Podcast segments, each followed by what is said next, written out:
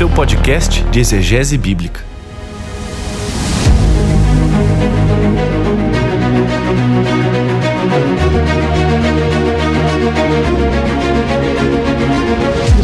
Nós estamos aqui com o nosso amigo já da casa, o senhor, o mestre, né? O responsável pela educação de leigos na IP Alpha, né? O todo-poderoso Victor Fontana. e aí, Victor, tudo bem com você? Tô desejando um pouco desse poder aí que você falou. Cara, nos tempos de hoje não é bom ter poder, não. É bom ser leigo, é bom ser tranquilo. É isso aí, cara. Ministro bom só do evangelho ultimamente, viu? E a gente vai falar hoje sobre evangelho, né? Puxando aí a última palavra que você mencionou, nós vamos falar um pouquinho sobre o evangelho ou os evangelhos. E eu vou começar com uma pergunta que parece a pergunta mais óbvia do mundo, mas é a pergunta que baseia ou lastreia toda a nossa discussão. O que é evangelho? Né? Não tô perguntando para você o que que é o evangelho no sentido metafísico, subjetivo, mas tecnicamente, o que é evangelho? Por que que nós temos evangelhos? E qual que é o valor do evangelho para nós hoje? Vamos falar do Evangelho. Evangelho é a boa notícia de que Cristo, o ungido de Deus, Messias, é Jesus e ele reina sobre todo o universo. O trabalho de Deus de restauração de todas as coisas em Cristo Jesus aconteceu na cruz e na sua ressurreição. O Evangelho, se você quiser, é a boa notícia de que o trabalho de restauração de todas as coisas já se iniciou quando Deus restaura a primeira das coisas o corpo de Cristo massacrado na cruz na sua ressurreição. Essa é a Páscoa, esse é o Evangelho. Bom, você foi muito simples, cara. Eu tava esperando uma, uma resposta mais longa. Então vamos lá. Esse é o Evangelho, é verdade. Esse é o cerne do Evangelho. Então vamos para a pergunta que talvez mata a nossa questão, porque o tema de hoje é nós falarmos do problema sinótico. Certo. Por que, que nós temos uma variedade tão grande, né? Quatro evangelhos para falar de uma só pessoa. Parece que nós estamos adentrando na livraria e indo para a seção de biografia e nós escolhemos uma figura e essa figura tem um, dois, três, quatro, cinco volumes de biógrafos diferentes que registram a mesma história numa perspectiva talvez diferente. Churchill, por exemplo, que é uma das pessoas mais bem biografadas e, e descritas em forma de biografia que nós temos até hoje. Você lê uma biografia e você lê outra, você vê nitidamente diferenças, tanto na forma de se narrar a vida dele, ordem cronológica ou até ênfases que beiram até ao pressuposto ideológico que os autores têm em relação à figura política desse ser tão icônico do século passado. Isso realmente aconteceu com Jesus como o alvo, o, o objeto de análise e de estudo dos nossos evangelistas? Ou a gente está tentando, ou nós estamos olhando os evangelhos com uma visão muito anacrônica daquilo que nós compreendemos como biografia e que talvez não se aplica? Como que acontece toda essa dinâmica. É, precisamente, né? O gênero literário biografia, ele não é muito próprio da antiguidade, né? E na verdade, e isso daí é, um, é uma coisa que dá muito pano para manga, que é discutir qual que era a intenção autoral de se relatar a vida de Jesus da forma como ela é relatada. Diferentes intérpretes do Novo Testamento vão propor um grau de intencionalidade teológico mais intenso ou menos intenso dos autores dos evangelhos. Bom, vamos lá. A gente tem quatro evangelhos, beleza certo? A gente tem quatro relatos canônicos Uhum. da vida de Jesus. E claro que nós temos os relatos não canônicos, a gente pode falar deles um pouquinho depois. Beleza. Quando a gente vai perguntar por que, que eles escreveram o que eles escreveram, a gente tá tentando responder, na verdade, qual é o gênero literário desse tipo de obra. É biografia mesmo? O intuito era biográfico? E aí, diferentes intérpretes, diferentes autores modernos, diferentes estudiosos do tema vão propor que esses evangelistas, Mateus, Marcos, Lucas e João, tinham diferentes graus de intencionalidade teológica ali. O que, que eu tô querendo dizer com essa história? Você pega um estudioso e ele vai entender que a preocupação de Lucas, por exemplo, era a preocupação meramente de um historiador. Aliás, ao longo da interpretação da história da recepção de Lucas, isso é extremamente frequente, precisamente porque Lucas ele relata o seu desejo de historiador. Aí você vai pegar outros intérpretes, intérpretes modernos, eles vão falar: não, espera aí, Lucas está seguindo várias convenções aqui que não são convenções literárias típicas de um historiador da antiguidade, uhum. são convenções literárias típicas de um cientista da antiguidade. Aliás, o trabalho seminal da Loveday Alexander vai nessa direção. E é um trabalho que é um divisor de águas em termos de teologia lucana nesse sentido. E aí o que Loveday Alexander vai propor e outros teólogos lucanos como François Bovon também vão propor é o seguinte: não, peraí, o que esse cara tá tentando fazer é recortar pedaços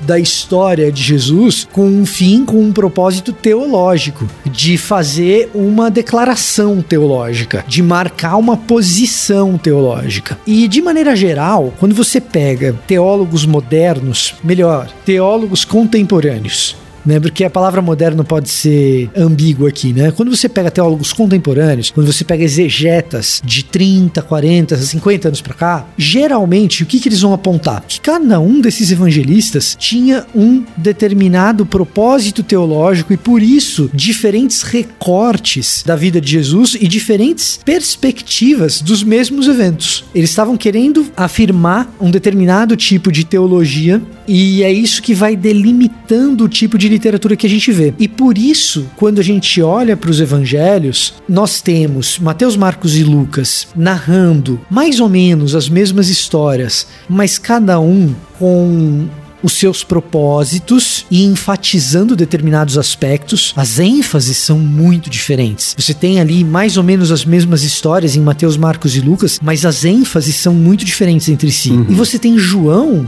com uma outra ênfase totalmente diferente dos três anteriores, e além disso, narrando histórias diferentes, com exceção ali uh, da multiplicação de pães e peixes que aparecem nos quatro evangelhos, da paixão de Cristo, que ela é comum aos quatro evangelhos, e algum tipo de narrativa primeva, vai, de, de da história de Jesus, muito embora, mesmo nisso, João seja totalmente diferente de Mateus, Marcos e Lucas. Mas perceba uma coisa, e o evangelho de João, ele não é um sinótico, não é o nosso alvo aqui, mas assim, quando alguém tenta forçar a barra no sentido de dizer que a preocupação dos evangelistas é historiográfica, é objetiva no sentido moderno de um historiador, você tem que reagir. Você que conhece a literatura bíblica, você que conhece os evangelhos, você que leu e lê os evangelhos com frequência, você tem que reagir. Você não pode ficar quieto, tem que surgir algo incômodo dentro de você de dizer o seguinte: que tipo de livro de história, que tipo de biografia começa com no princípio era o verbo, o verbo era. que é uma afirmação absolutamente teológica. Uhum.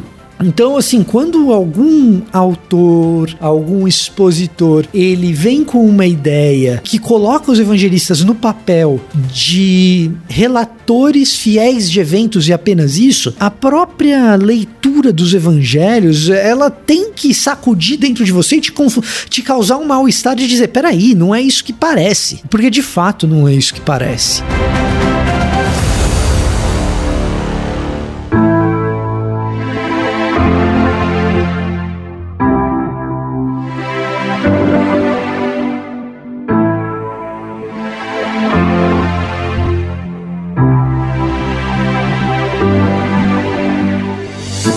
quisesse fazer uma comparação anacrônica com o que a gente faz na modernidade, os sinóticos, quando eu falo de sinóticos, são aqueles sin é o mesmo, né? Então, se você não está familiarizado com esse prefixo, você tem o curso de grego do Paulo para fazer, certo? Jabá feito, pontinho hum, positivo. Jabá feito, pontinho positivo. Mas se a gente fosse fazer uma comparação do tipo de literatura moderna uhum. que a gente produz uhum. com o que são os sinóticos, o tipo de narrativa que os sinóticos apresentam, com o tipo de detalhamento que os sinóticos apresentam, é um tipo de literatura muito mais parecida, ainda assim diferente, mas muito mais parecida com o movimento da década de 70 do New Journalism, do que é o jornalismo literário do que o relato do historiador objetivo moderno obcecado com a factualidade. Se você assistiu o, o filme Capote, que narra a história do Truman Capote, os evangelhos parecem mais com uhum. o que um Truman Capote, com o que um Gaita Lees escrevem, do que com aquilo que um historiador objetivo, um Eric Hobsbawm, vai escrever, entendeu? Quando você tá pensando. Mas mesmo assim, eu ainda tô fazendo uma comparação tosca. Que comparação tosca é essa? Quando você vai ler um livro do Gaita Lees, você vai ler, por exemplo, Frank Sinatra estava resfriado,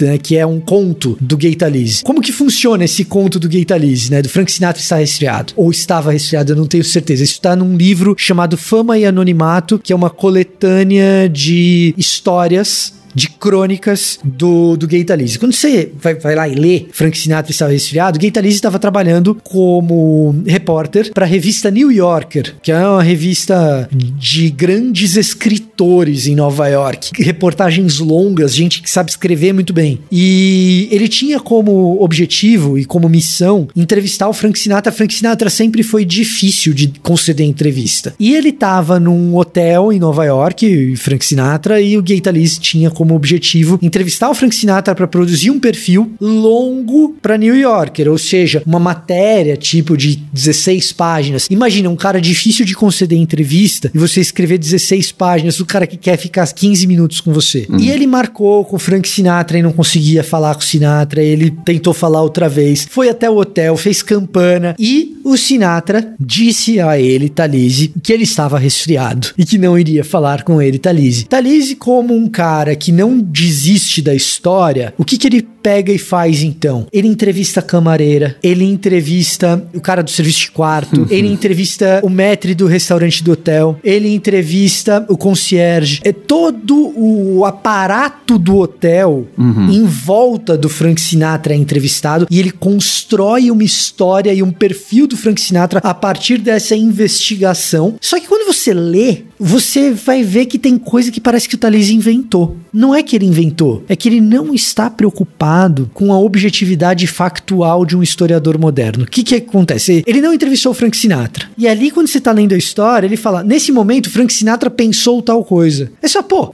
ele nem falou com o Frank Sinatra, como é que ele sabe o que o Frank Sinatra pensou? Talise se permite imaginar o que o Sinatra pensou a partir da percepção dos entrevistados dele quando ele entrevista esses caras. Eles falam, tá bom, qual é a cara que o Frank Sinatra fez quando serviu tal comida? Quando ele falou isso, ele parecia triste, ele parecia feliz. E qual foi a reação? Qual foi o tom de voz? E a partir dessas informações, ele constrói o que teria sido o pensamento do Sinatra naquele episódio. Uhum. Quando a gente vai para os evangelhos, em especial os sinóticos, a gente se depara com momentos que tem esse cheiro. Como, por exemplo, dizer que Jesus já sabia da intenção dos caras que vieram interrogá-lo, dos mestres, conhecendo a intenção. Quer dizer, o evangelista não foi lá perguntar para Jesus, não tinha nem essa disposição mais.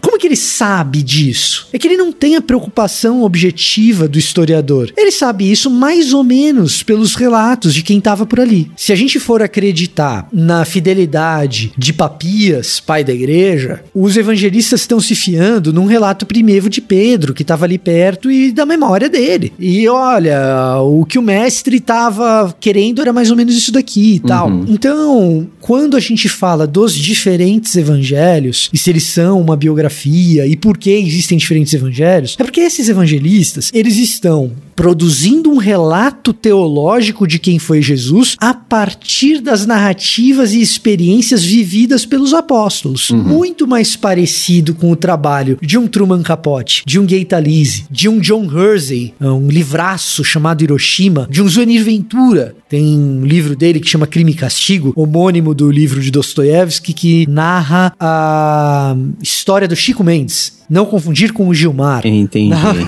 na história do Chico Mendes. E que tem toda essa tônica. Parece muito mais com isso do que a narrativa historiográfica de historiador moderno, super objetivo do século XIX ou do começo do século XX, hegeliano, que é o que povoa meio que o nosso imaginário a respeito de qualquer um que, que se propõe a fazer história. Mas nem mesmo os historiadores hoje trabalham com esses referenciais, né? Quer dizer, tem uns que trabalham com esses referenciais porque a gente ainda é bastante povoado por um imaginário marxista do que uhum. é se fazer história no ambiente brasileiro. Mas, e evidentemente, Marx é um herdeiro da dialética idealista do Hegel e essa objetividade muito pura e pretensamente científica do Hegel. Então, quando a gente fala de materialismo histórico, de uma produção histórica uhum. a partir, é, uma produção historiográfica a partir desse tipo de paradigma, evidentemente, no contexto brasileiro, isso vai aparecer aqui e ali, mas o que a gente tem que perceber é que esses autores não são historiadores no sentido hegeliano do termo, uhum. que é o uhum. que povoa o imaginário de muita gente, do cara que vai narrar exatamente o evento como ele aconteceu e a preocupação do cara é com o evento. Não, a preocupação dos evangelistas não é com o evento, é com a afirmação teológica do evento. Nem com o evento e nem com a sequência cronológica que é tão importante dentro de uma construção biográfica dos nossos tempos. Mas o que você está falando me leva a pensar, por exemplo, na diferença de dois tipos de evangelistas que nós temos: os evangelistas que são apóstolos natos, que participaram fisicamente foram testemunhas oculares dos eventos que aconteceram com Jesus, Mateus e João. E nós temos dois, a metade, outra, que é composta por dois que não estiveram naqueles lugares que eles narram com tanta riqueza de detalhes. Então, por exemplo, quando você contou toda essa história, a do Sinatra, a primeira pessoa que me veio na cabeça foi o Lucas, porque parece que foi esse o trabalho de investigação com a camareira, com o chofer, com o recepcionista e essa essas pessoas colocadas dentro do seu contexto é os próprios apóstolos. Eu vejo Lucas fazendo né, entrevistas com pessoas que tiveram contato físico, né, presencial com Jesus e ele foi colocando de uma maneira que o relato dele consegue ser mais minucioso do que o relato dos próprios apóstolos Sim. que não escrevem com tanta metodologia afinada como Lucas ele escreve. E ainda Lucas não escreve como uma biografia moderna né? Isso é um baita problema na mão dos estudiosos do problema sinótico. Por quê? Esse relato que você acabou de fazer, essa impressão sua do trabalho lucano de pesquisa, é um problemaço. Porque o que, que acontece? Quando a gente olha para o trabalho e para as hipóteses assim do, do, do, problema sinótico,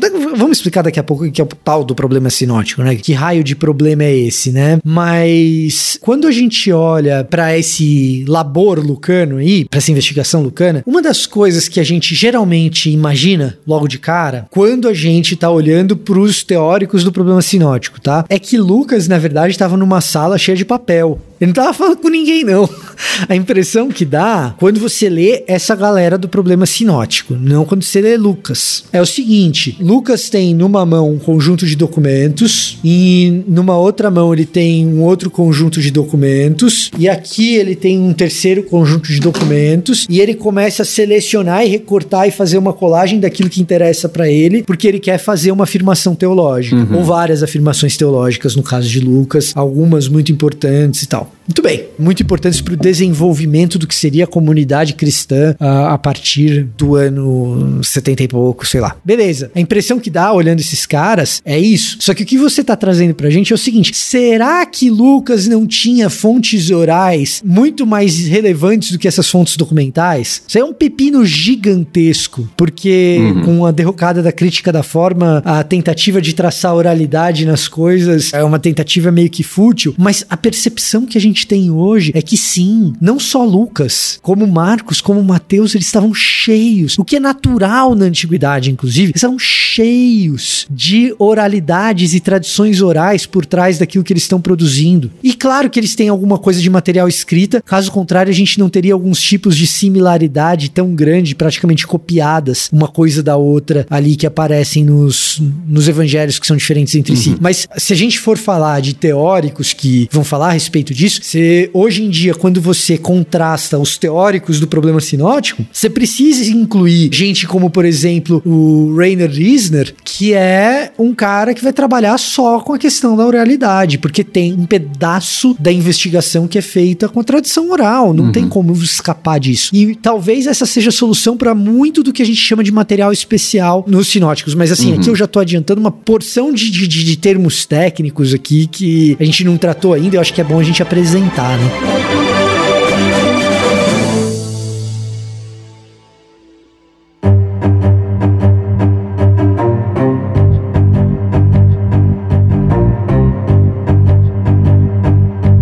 Gente vê o gênero do evangelho e dentro de uma percepção que os evangelhos são um tipo de biografia teológica, né? Sim. Cuidadosamente aí tecida com um objetivo mais teológico do que meramente informativo, a gente vê claramente uma diferença como eram feitas as biografias na antiguidade, né? Por exemplo, Sócrates, que é um ser icônico e que tem muita coisa que os estudiosos tentam enxergar no Novo Testamento à luz de Sócrates Sócrates ou a sombra daquilo que ficou de Sócrates. Uhum. Sócrates mesmo não teve, como Jesus, nenhuma obra dele mesmo, de próprio punho ou original dele, publicada e mantida até hoje. O que nós sabemos dele, particularmente sobre todo o processo que levou à sua morte, e é muito engraçado porque é a mesma ênfase que os evangelhos trazem na paixão de Jesus Cristo, vem de três fontes, né? Sim. Vem de Aristófanes, Xenofontes e de Platão, que eram os seus discípulos. Tem o Criton tam também. Tem o Criton também, também né? Que apologia, apologia de Sócrates, né? É um pouco posterior, é, né? Ele e o Platão fazem as apologias, né? Mas quando você lê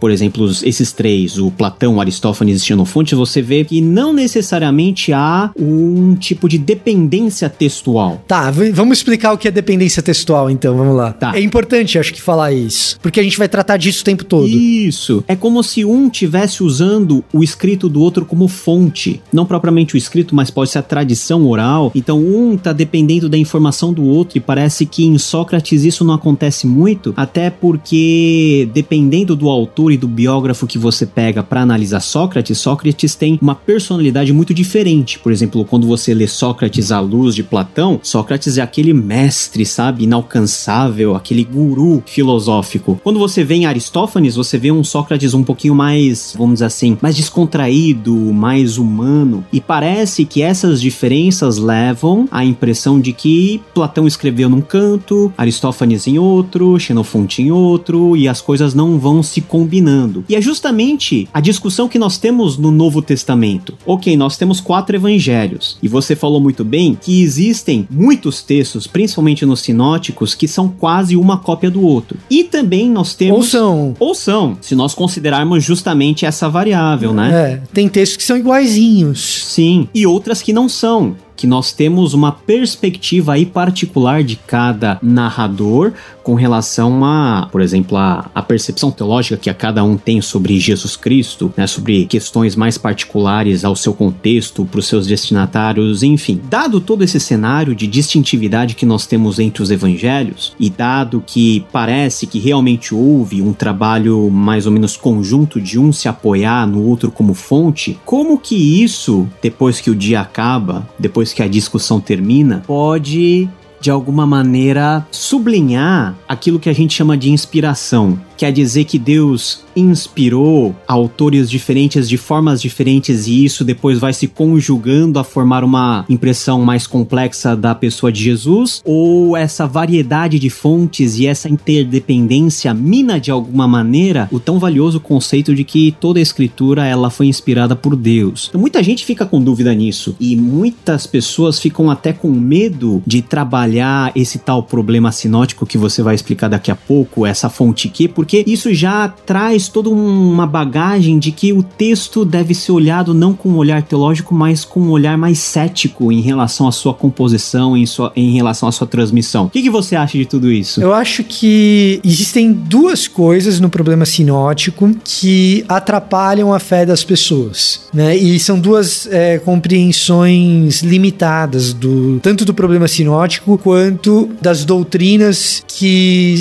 podem se relacionar com isso nisso que a gente está conversando. Você falou da inspiração das escrituras e eu acho que o problema sinótico ele uhum. talvez seja até um desafio maior, dependendo do tipo de inerrância das escrituras que a pessoa adota. Acho que isso acho, é, pode ser um problema até maior para inerrância do que propriamente para inspiração. Porque veja só, do ponto de vista da inspiração, alguém poderia argumentar simplesmente que o texto final é inspirado e ponto. É o texto que é acolhido pelos apóstolos, pelos pais da igreja, e então esse texto final ele é inspirado, acabou, não, não tem, isso faz parte da nossa dogmática. Ponto. Fim. Ah, teve fontes antes? Teve, teve fontes antes. Assim como se você pensa em Moisés como autor do, do Pentateuco, essa é uma outra discussão. É evidente que Moisés não foi testemunha ocular dos eventos de Abraão e da família de Abraão. Ou seja, houve uma fonte até chegar aquela história em Moisés. E uhum. essa fonte é uma tradição oral. Então o texto não é inspirado porque tem fontes antes? É porque muita gente quando lida com essa questão da inspiração, acha que a inspiração vem por um processo de êxtase que o autor tem naquela hora, Sim. que ele recebe diretamente do alto toda a carga de informação e começa a registrar, é. e não é isso. Então, mas aí tem nome técnico, chama psicografia. A gente não crê nisso, a gente é cristão. Uhum. É, quem gosta de psicografia são outras religiões que adotam esse tipo de crença. No cristianismo, você, quer dizer, vamos lá, na versão ortodoxa do cristianismo, para ficar bem dentro de uma correção aqui, né? Então, assim,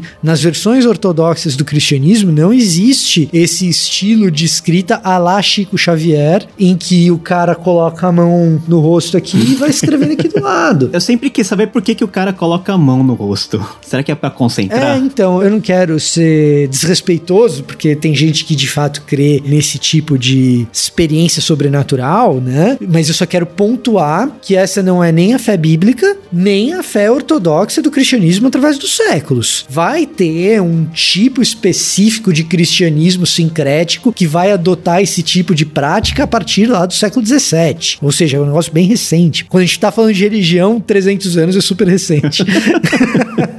300, 400 anos é super recente. Mas assim, não é nisso que a gente crê. O que a gente crê é inspiração das escrituras que respeita a pena do autor, né? Outra parada. Agora, do ponto de vista da inerrância, isso é algo que preocupa tanto inerrantistas radicais dos tempos contemporâneos, então alguém que seja signatário dos termos de Chicago da inerrância, uhum. que na verdade é um termo que eu subscrevo, tá? Quando me perguntam de inerrância, eu recorro ao documento de Chicago. Sim. Precisamente esse. Mas que leva esse termo às últimas consequências, um inerrantista radical. Esse inerrantista radical, quando ele se depara com as diferenças cronológicas das narrativas dos evangelhos, talvez ele se sinta desconfortável, porque porque parece que os evangelhos apresentam os eventos em ordens diferentes. E às vezes muito diferentes. É, sim, sem dúvida. Se você comparar João com Marcos, por exemplo, muito diferente. E os sinóticos diferentes entre si também. E aí o que acontece? Essa percepção de que existem diferenças cronológicas, que às vezes existem diferenças em detalhes das narrativas, ela é uma percepção antiga. Os primeiros sim. leitores dos evangelhos já tinham. E esse incômodo leva esses primeiros leitores a produzirem aquilo que a gente chama de harmonias dos evangelhos. Tassiano ou Tatiano, dependendo de como você quiser transliterar o nome do pai da igreja, Tassiano, ele produz um documento importante uhum. para a história da igreja, no mínimo importante, mas que marca a história da igreja, que é o Diatessaron, que é a grande tentativa de harmonização antiga dos evangelhos sinóticos, mostrando que dá para conciliar essas três narrativas diferentes e tal, e contando tudo numa história só. E até hoje existem pessoas que tentam produzir harmonizações dos evangelhos e tal. Mas por quê? Porque essas diferenças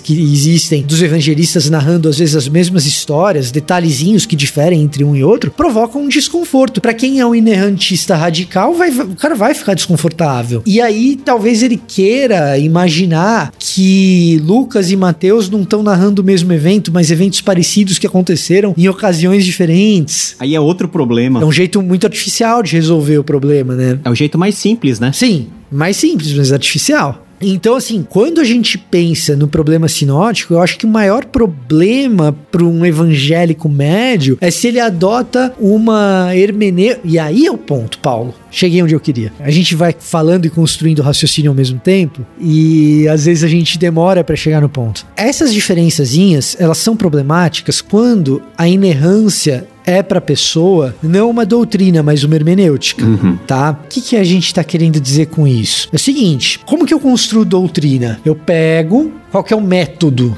de construir doutrina. Vamos pegar aqui. Tô na mão aqui, ó. Bernard Lonergan, é realizações, método em teologia do Bernard Lonergan. Isso aqui é finíssimo, literatura de primeiríssima qualidade. Quando você pega um, um jeito sofisticado aí de fazer metodologia teológica, a gente só chega na doutrina muito depois de discutir bases epistemológicas, a partir dessas bases epistemológicas pensar numa hermenêutica, a partir dessa hermenêutica a gente pensar como ela se aplica à leitura do tipo especial de texto bíblico e, portanto, a gente constrói uma hermenêutica bíblica. Então a gente vai começar a produzir exegese dos textos. Ao produzir exegese dos textos, a gente vai tentar elaborar algum tipo de coerência entre essas exegeses para imaginar o que o texto bíblico diz a respeito de um determinado tema, ou um autor bíblico antes do texto como um todo e vai produzir uma teologia bíblica daquele tema, para então imaginar como a interação dessa teologia bíblica com a filosofia e a epistemologia produz uma teologia sistemática e depois disso uma dogmática. É aí que acontece a doutrina. A doutrina ela tá nesse, no final desse processo, é na etapa final. Uhum. A inerrância, ela é uma doutrina, ela tá depois que a gente passou por todo esse processo e analisou o texto bíblico, fez exegese, produziu teologia bíblica, a gente pode chegar a uma conclusão sistemática e dogmática de que, poxa vida, se a Bíblia é palavra de Deus, ela não deveria conter erros. Uhum. E de que tipo de erros, que, qual a natureza dos erros que a gente está tratando aqui e tal? Erros teológicos, erros factuais e tal. E a gente vai produzir uma doutrina da inerrância lá no final do processo. E a gente afirma, a gente chega e fala assim: beleza, a gente crê que a Bíblia não erra. Ok, isso é acreditar numa doutrina da inerrância. Qual que é o problema básico do evangelicalismo mais rasteiro, mais popular? É que a gente pega essa doutrina e transforma essa doutrina numa hermenêutica. Ou seja, a gente joga esse negócio que tá lá no final do processo pro começo do processo. Ou a gente pega essa doutrina que tá lá no final e transforma essa doutrina num jeito de ler a Bíblia. Quase que numa epistemologia, né? Quase numa epistemologia. Não, é num pedaço da epistemologia. Porque isso faz parte de uma epistemologia racionalista, iluminista e tal. É, combina demais com o jeito iluminismo de enxergar o mundo, do jeito iluminista de enxergar o mundo. Eu tive overdose de Hegel nos últimos dias, então eu tô um pouco frustrado com esse tipo de parada. Ô, tempos difíceis, hein?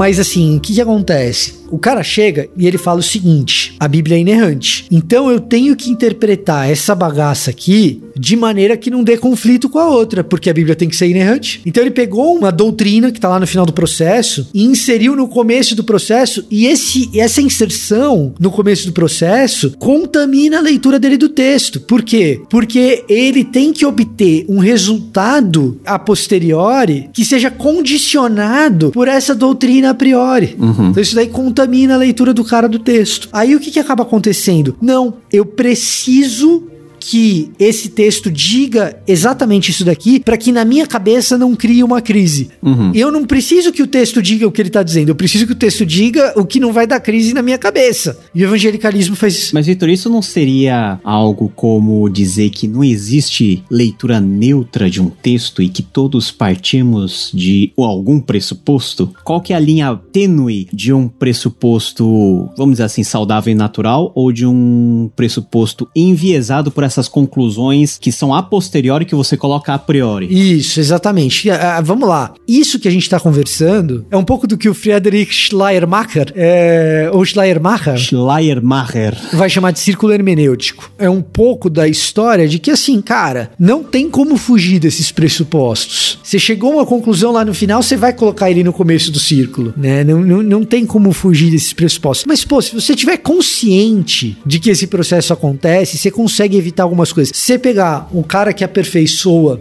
Ai, vão me chamar de liberal, Paulo.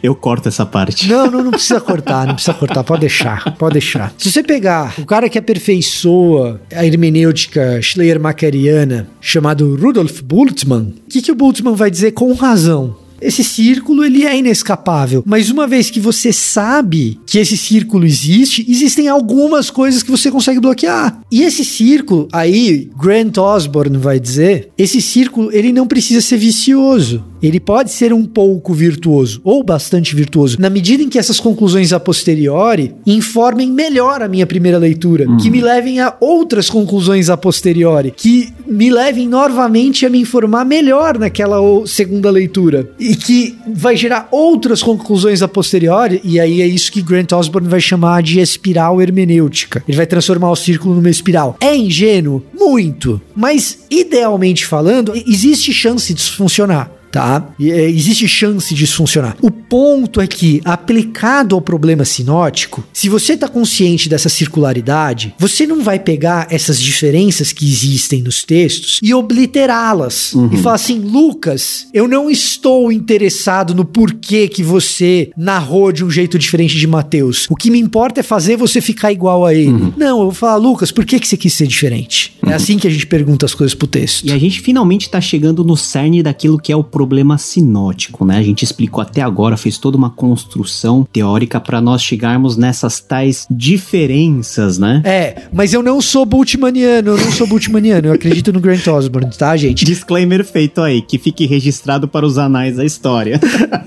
Porque vão recortar e vão falar outra coisa. Mas chegando no problema sinótico, que são Assim, a grosso modo e para todo mundo entender, nós temos três evangelhos que partem de visões parecidas daquilo que os autores conheciam sobre Jesus e como ele é narrado. Né? Temos Mateus, Marcos e Lucas. Marcos provavelmente escrito primeiro e no bojo, né? Sim. Há uma competição se é Mateus ou Marcos, Ma Mateus ou Lucas, mas Marcos vem primeiro. Tá. E analisando Marcos, que é um, um do, o evangelho que eu mais gosto, além de ser curto, estranhamente, sendo curto, as narrativas que ele apresenta, por exemplo, dos milagres, são mais detalhados que Mateus e Lucas. Muito interessantes. Muito interessante. E a gente fica com aquela, com aquela pulga atrás da orelha. Por que que Mateus e Lucas, se nós formos considerar Marcos como uma fonte para o trabalho dos dois que se seguiram, por que que eles cortaram detalhes que são importantes? Por exemplo, um, um episódio que eu gosto muito de lidar é o episódio de Mateus capítulo 4, quando Jesus acalma a tempestade. Marcos vai trazer informações muito ricas que não estão em nem Mateus nem Lucas. Marcos vai ser o único que vai dizer que o barquinho de Jesus foi seguido por vários outros, né?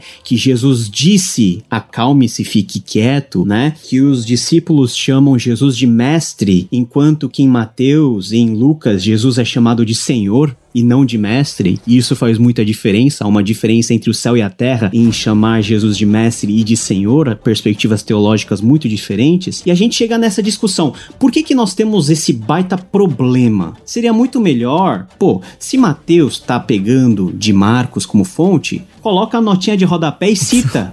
Por que que Mateus, ele vai reescrever, obedecendo a mesma estrutura, mas alterando uhum. em pontos-chave ao seu, obedecendo a sua, o seu propósito teológico e trazendo para nós hoje uma discussão de, pô, tá escrito de formas diferentes. Qual é o mais confiável? Ou todos são confiáveis? Essa é uma pergunta bem moderna, né? Qual é o mais confiável?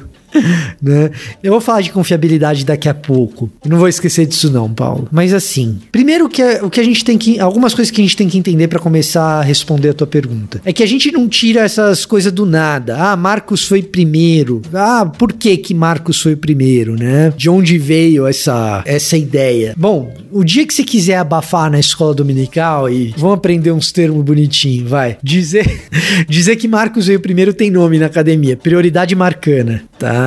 Você pode falar, ah, mas e a prioridade marcana? É, dizer que Marcos veio primeiro, tá bom? Se você quiser abafar na escola dominical, você pode falar esse negócio, a prioridade marcana, que Marcos veio primeiro. De onde veio essa história? Muito bem. Historicamente, você pegar os caras que começaram a pensar essas paradas, eles achavam que Mateus tinha vindo primeiro. Papias vai dizer isso. Papias vai dizer isso. A hipótese agostiniana é essa, e a hipótese mais conservadora do Grisbach também é essa, né? A prioridade marcana é uma ideia relativamente recente na história da recepção dos evangelhos. Isso. Só que ela é extremamente convincente. O que acontece? Primeira coisa que você tem que se perguntar, antes de pensar nas diferenças em detalhes das narrativas, é assim: por que, que você tem um material que é super resumido e dois materiais que são super detalhados? Se você quer achar que Marcos veio depois, você tem que ter uma boa explicação para Marcos precisar escrever um material resumido. Porque assim, pô, por que, que eu vou escrever o meu material se toda a informação do meu material já tá em Lucas e Mateus? Não precisa, já tá lá. Eu tenho que ter uma boa explicação para poder dizer que, que Marcos quis resumir essas duas coisas e cortar um monte de pedaço. Que seria algo muito estranho, porque você está cortando coisas que são que foram recebidas pela igreja como documentos autoritativos. Exato. Precisamente, precisamente. Então, você pensar em Marcos como algo escrito depois é complicado. E essa primeira etapa, essa primeira pedrinha do nosso pensamento, vai nos ajudar a entender a resposta para a pergunta que Paulo fez. Por que, que esses caras, nos detalhes, estão escrevendo diferente? Tá? Beleza. Então, prioridade marcana, não é à toa que ela é majoritariamente aceita na academia. Tem gente que ainda crê que Mateus foi o primeiro? Cara, tem gente que acredita que Márcion foi o primeiro e Marcos, Lucas, então, sem sacanagem nenhuma, tem livro recente disso daí. Aí tem que ensinar como fala, é a prioridade mateana. É, prioridade mateana. Tem gente que crê, o Grisbach é o maior representante disso daí, né? Não, não está mais entre nós, mas assim, tem gente que acredita que Marcião, aquele composto de evangelhos lá de Marcião, é o que veio primeiro, e os evangelhos canônicos que nós temos se basearam em Marcion. Tem, tem, gente hoje, livro recente disso daí. Não é bem aceito na academia, mas tem. Mas o que, que é consenso acadêmico? É a prioridade marcana por esses motivos que a gente falou, e esse é o primeiro degrau da história, assim, sabe? Ô,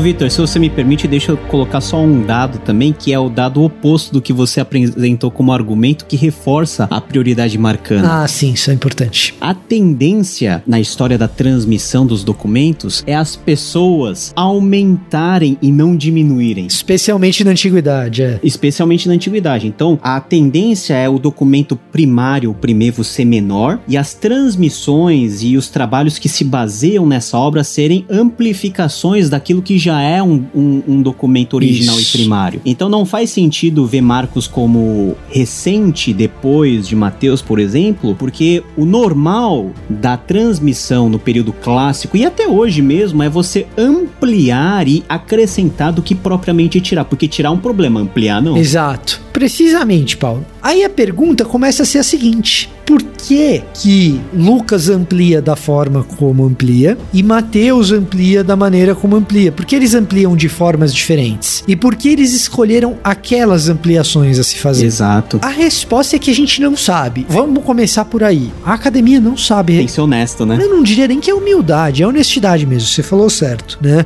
A gente tem que dizer que assim, o que a academia tem são hipóteses. Bom, beleza. Marcos, se a gente crê que o relato de Papias, como narrado por Irineu, é fiel, Marcos ele tá fazendo uma recoleção de histórias que ele ouviu aos pés de Pedro. E inclusive sem se preocupar muito com a ordem. Isso- Papias diz que Marcos não estava muito preocupado com a ordem. Isso é uma história interessante. Será que Marcos tinha uma grande preocupação teológica? A gente não sabe tão bem. A gente consegue identificar alguns padrões. Um dos padrões é uma coisa que a gente chama de segredo marcano. Então tem lá uma intenção de se manter um segredo a respeito da identidade verdadeira de Jesus que vai transcorrendo ao longo do livro e a gente vai percebendo que quem acerta quem Jesus é é sempre do elemento mais externo da comunidade judaica para o mais interno. Então, primeiro quem reconhece são os demônios, depois são os gentios e só lá no final os discípulos sacam quem Jesus é de verdade. Essa é a ideia do segredo marcano que parece orientar a narrativa de Marcos. E parece haver uma intenção teológica por trás desse tal segredo marcano. O Ricky Watts, que é um, um acadêmico da interpretação marcana ele é um, um, um exegeta de Marcos, ele imagina, ele propõe que esse segredo se dá porque o que Marcos quer evidenciar, entre outras coisas, é que Jesus não queria logo de cara iniciar uma revolução messiânica. Então, ele mantém baixo esse lance de quem ele é. Porque se logo de cara ele já anuncia sou Messias, a multidão vem junto e vai começar uma, uma revolta gigantesca. Talvez, talvez, porque Marcos deve ter escrito o seu evangelho muito próximo das agitações políticas de Ba Kokba e da revolução do ano 70, da destruição do templo. Então, essa proximidade cronológica acaba modelando o que Marcos quis com esse tal segredo segredo marcano. Ah, foi isso que Marcos quis? Não, isso é uma hipótese. Evidentemente, isso é uma hipótese. Tem muito para especulação nessa história. Agora, de fato, Marcos parece ter escrito o seu evangelho nas proximidades dos anos 70? Parece. Faz sentido o segredo marcano ser esse? Faz sentido o segredo marcano ser esse. Beleza. Lucas tinha esse mesmo desafio? Não, Lucas escreve depois. Uhum. Mateus tinha esse mesmo desafio? Não, Mateus escreve depois. Então eles vão acrescentar na narrativa outras coisas respondendo a outros interesses. Mateus desenhando um Jesus, talvez talvez mais apocalíptico, no sentido técnico do termo. Lucas, talvez mais preocupado com como resolver a situação de que Jesus veio para os judeus e os judeus o rejeitaram. E como a inclusão dos gentios acontece diante dessa rejeição judaica de quem é Jesus. Então parece haver uma intenção lucana nesse sentido. Parece não, há uma intenção lucana nesse sentido. O que está acontecendo aqui que os seus não o recebem? E como que os gentios são inclusos nesse processo? Como que isso está acontecendo? Lucas tem essa preocupação, essa preocupação é prevalente no evangelho e talvez essa preocupação seja prevalente no evangelho de Lucas pelo fato de Lucas ter sido um companheiro missionário de Paulo. Mas de novo a gente está no campo da hipótese. O que a gente vai ter que admitir quando a gente está lidando com essas coisas é que a crítica redacional, que é a ciência e a arte, vai por trás desse tipo de exegese que busca tentar entender por que, que o relato está redigido da maneira como ele está, ela é uma arte de hipóteses e, e, e não de teorias. Uhum. Teoria é algo bem estabelecido na ciência. As hipóteses, é, elas buscam aumentar e diminuir probabilidades. Então, esses teóricos, esses exegetas, esses pais dessas hipóteses, o que, que eles estão trabalhando? O que, que eles estão tentando mostrar para o leitor? Olha, parece fazer sentido que seja isso que esteja acontecendo aqui nesse momento. O mais provável, o mais natural é que seja algo nessa direção. Daí que quando você vai ler comentários técnicos dos evangelhos, ou na verdade dos livros bíblicos em geral, mas aí que a gente está tratando dos sinóticos, quando você vai para o comentarista técnico, ele raramente faz afirmações muito definitivas, decisivas. Ele vai usar vocabulário como: olha, isso sugere tal coisa, Lucas aqui parece estar fazendo isso, isso e aquilo. É provável ou é possível que ele estivesse querendo isso, isso e aquilo outro esse tipo de linguajar faz parte do reconhecimento acadêmico de que a gente está falando no campo das hipóteses. Agora, na medida em que a gente vai falando do campo das hipóteses, a gente vai eliminando cenários que são improváveis. E esse é o grande mérito de estudiosos que vão trabalhar lá na ponta de problemas como é o problema sinótico, como é a fonte que você vai eliminando cenários improváveis, como o da prioridade mateana. Uhum.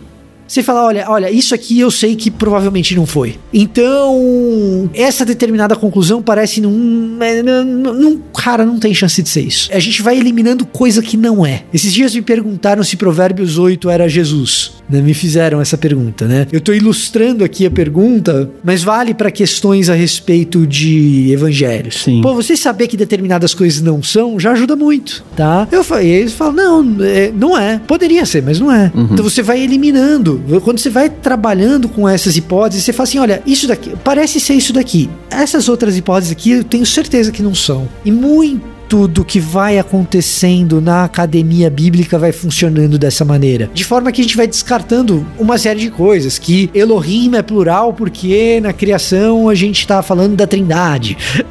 É, é, não, hoje, é, tipo, a gente sabe que não é. Rapaz, eu, eu já postei isso uma vez, já choveu, enxu... teve uma enxurrada de comentários falando, ah, você tá negando a trindade. O problema é que o texto não quer falar sobre trindade. Essa é uma outra coisa. Você quer defender a trindade, defenda com outro texto, não com esse. É um problema simples. É simples. Tem texto muito mais claro. Exato. Tem texto que é sobre a trindade. Grande comissão, Mateus 28, 19 e 20. Batizando-os em nome do Pai, do Filho e do Espírito Santo. Que é esse? Usa esse, pronto. Tem trindade na Bíblia, só não tá no uso de Elohim. Aí é para outro podcast, para outro episódio. Isso, mas assim, o ponto é o seguinte, por que que a gente tá se debatendo com as diferenças de Mateus e Lucas? Porque ao fazer esse exercício, por mais que a gente não chegue a respostas definitivas, a gente chega às definições de algumas coisas que não são. E a gente chega a algumas certezas.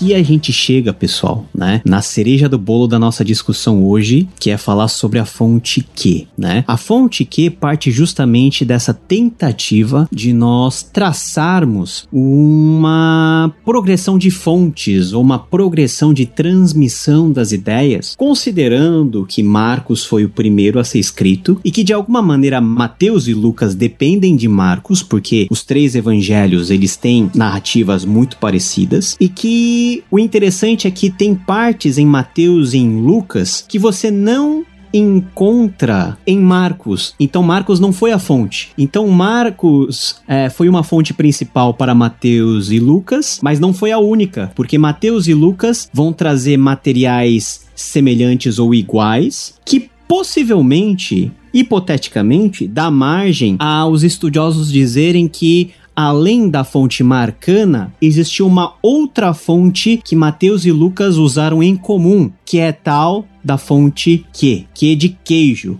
mas não quer dizer queijo. O Vitor Fontana vai explicar da onde vem esse que da questão e por que que essa fonte que é um caroço muito grande da gente engolir. Ou não, né? Vem da Alemanha, como praticamente tudo que se produz de teologia é, e perdura nos séculos 18 e 19, né? Que é a abreviação de fonte em alemão. Basicamente, é a fonte que é a fonte. Quelle, quelle. Né? É a fonte que é a fonte.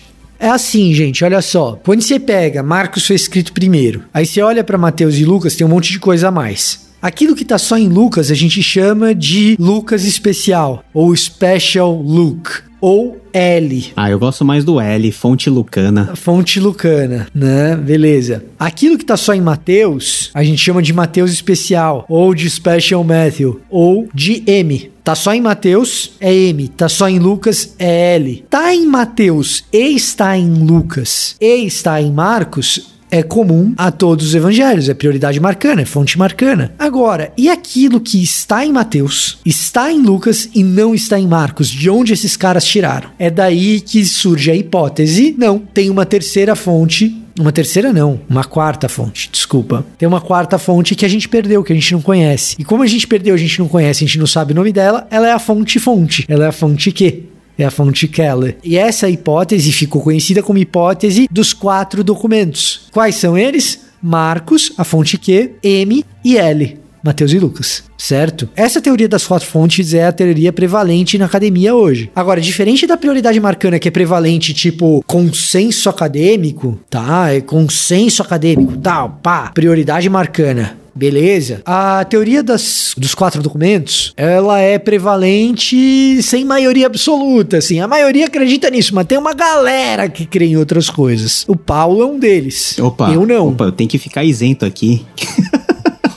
o Vitor, pelo que eu sei dele, ele é enxergado no quê, ou não? Eu acho que os argumentos a favor de que são bastante convincentes. O que, que acontece, gente? Cria-se essa ideia de que Mateus e Lucas estão usando essa fonte em comum que a gente não conhece. Qual é a fraqueza dessa hipótese? Talvez a principal fraqueza dessa hipótese. É que quando você pega esse material comum é, em Mateus e Lucas, essa tal fonte Q, que não tá em Marcos, ela é uma espécie de material meio desconexo, de frases de Jesus sem narrativas. É o que a gente chama de logia, né? Ou logói. Exatamente. É uma parada meio esquisita. Se você pegar, é, isso não tem em português, eu acho. Eu acho. Nunca vi em português. Talvez até tenha, mas eu, eu nunca vi. Tem uma parada que chama edição crítica de quê? Em inglês e em alemão tem, fácil de achar. Que é o seguinte, tá? O que, que é essa fonte Q? Vamos fazer um livro com essa fonte Q a partir do material que a gente tem é, em comum de Mateus e Lucas. E quando você olha o documento, ele é um documento esquisito, ele não tem muita coerência interna. Uhum. É, é um monte de frase meio solta. Que fica muito parecido com alguns evangelhos gnósticos. Peraí, peraí, peraí, peraí, eu vou chegar lá, eu vou chegar lá. Não, mas antes de você chegar lá, só, só deixar claro que eu sou um pouquinho cético aqui, justamente por causa disso, e por um elemento que talvez seja o elemento empiricamente mais simples, porém considerável, que não há registro de um manuscrito que não há algo assim. É um documento hipotético. É um documento hipotético. Até isso é meme de teólogo nerd, primeiro de abril, né? O teólogo nerd coloca lá no Twitter lá: descobriram hoje o manuscrito de que nas cavernas do Mar Morto. Aliás, é, esse, essa descoberta merece um podcast, a gente faz depois. E, e não tem,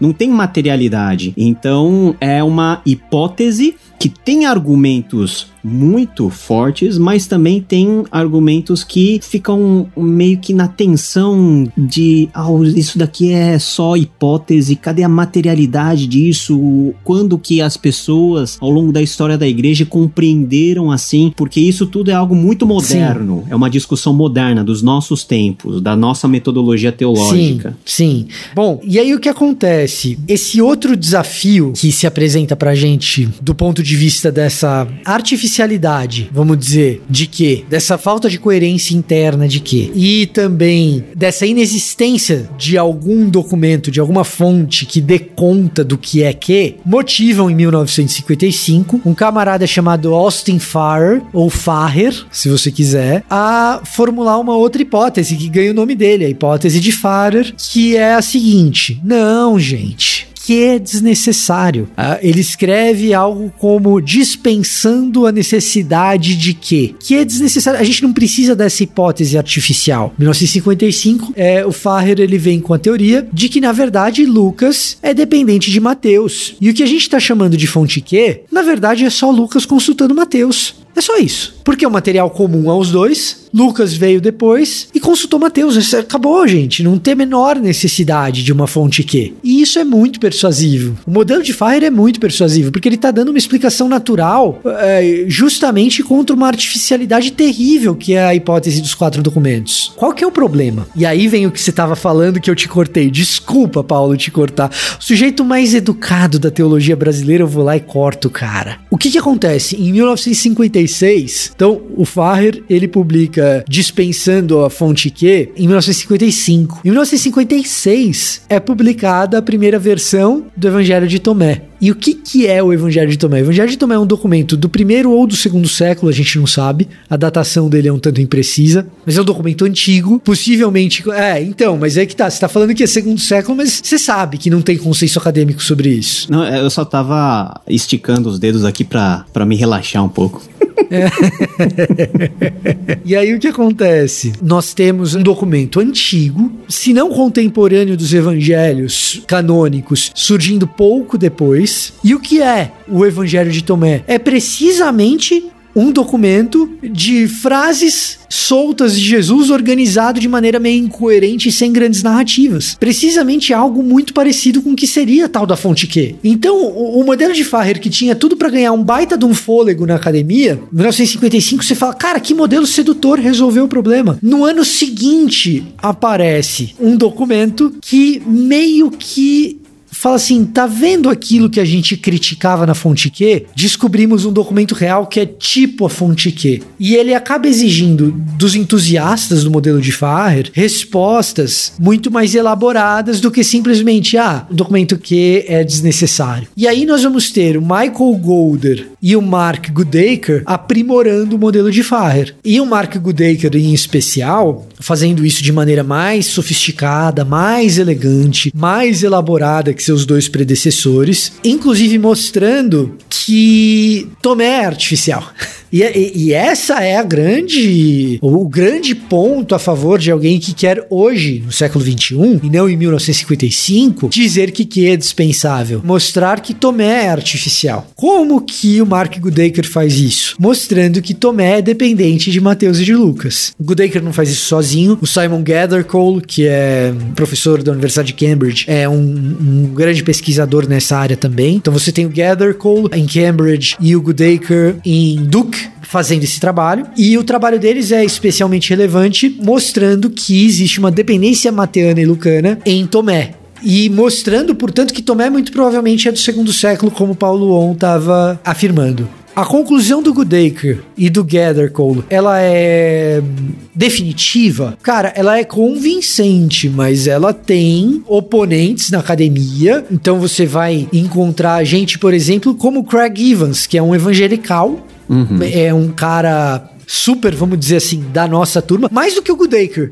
Vou até colocar isso. O Craig Evans é um cara mais da turma conservadora ortodoxa do que o Goodacre. Ele é visto com menos suspeitas, pelo menos. É, e ele vai ser um defensor ferrenho da fonte Q. E o que algumas alguns desses caras vão até afirmar é assim: o Evans de dizer não, essa dependência de Mateus e Lucas em Tomé não prova nada, e alguns autores vão até sugerir que, na verdade, Mateus e Lucas é que são dependentes de Tomé. Isso eu já acho bem menos convincente. Eu, particularmente, quando leio esses autores, é, isso eu já acho bem menos convincente. Mas aí os caras vão acabar situando Tomé ali no ano 60, 70 e Lucas e Mateus lá pelos anos 80, 90 ou até no segundo século. O que que é, na minha cabeça, um negócio totalmente inadmissível, né? Um negócio totalmente fora do que as evidências nos trazem. Mas é, é, a história da fonte Q é essa brincadeira aí. Alguém sabe isso daí? Putz, é tudo hipótese. Então você tem hipótese dos quatro documentos, hipótese de Faher, Golder, Goodacre. Hoje a hipótese tem o nominho dos caras. Uhum. Antes era só a hipótese de Faher, hoje é a hipótese de Faher, Golder, Goodacre, que são os caras que trabalharam nessa hipótese de prioridade marcana com dependência mateana em Lucas, tá?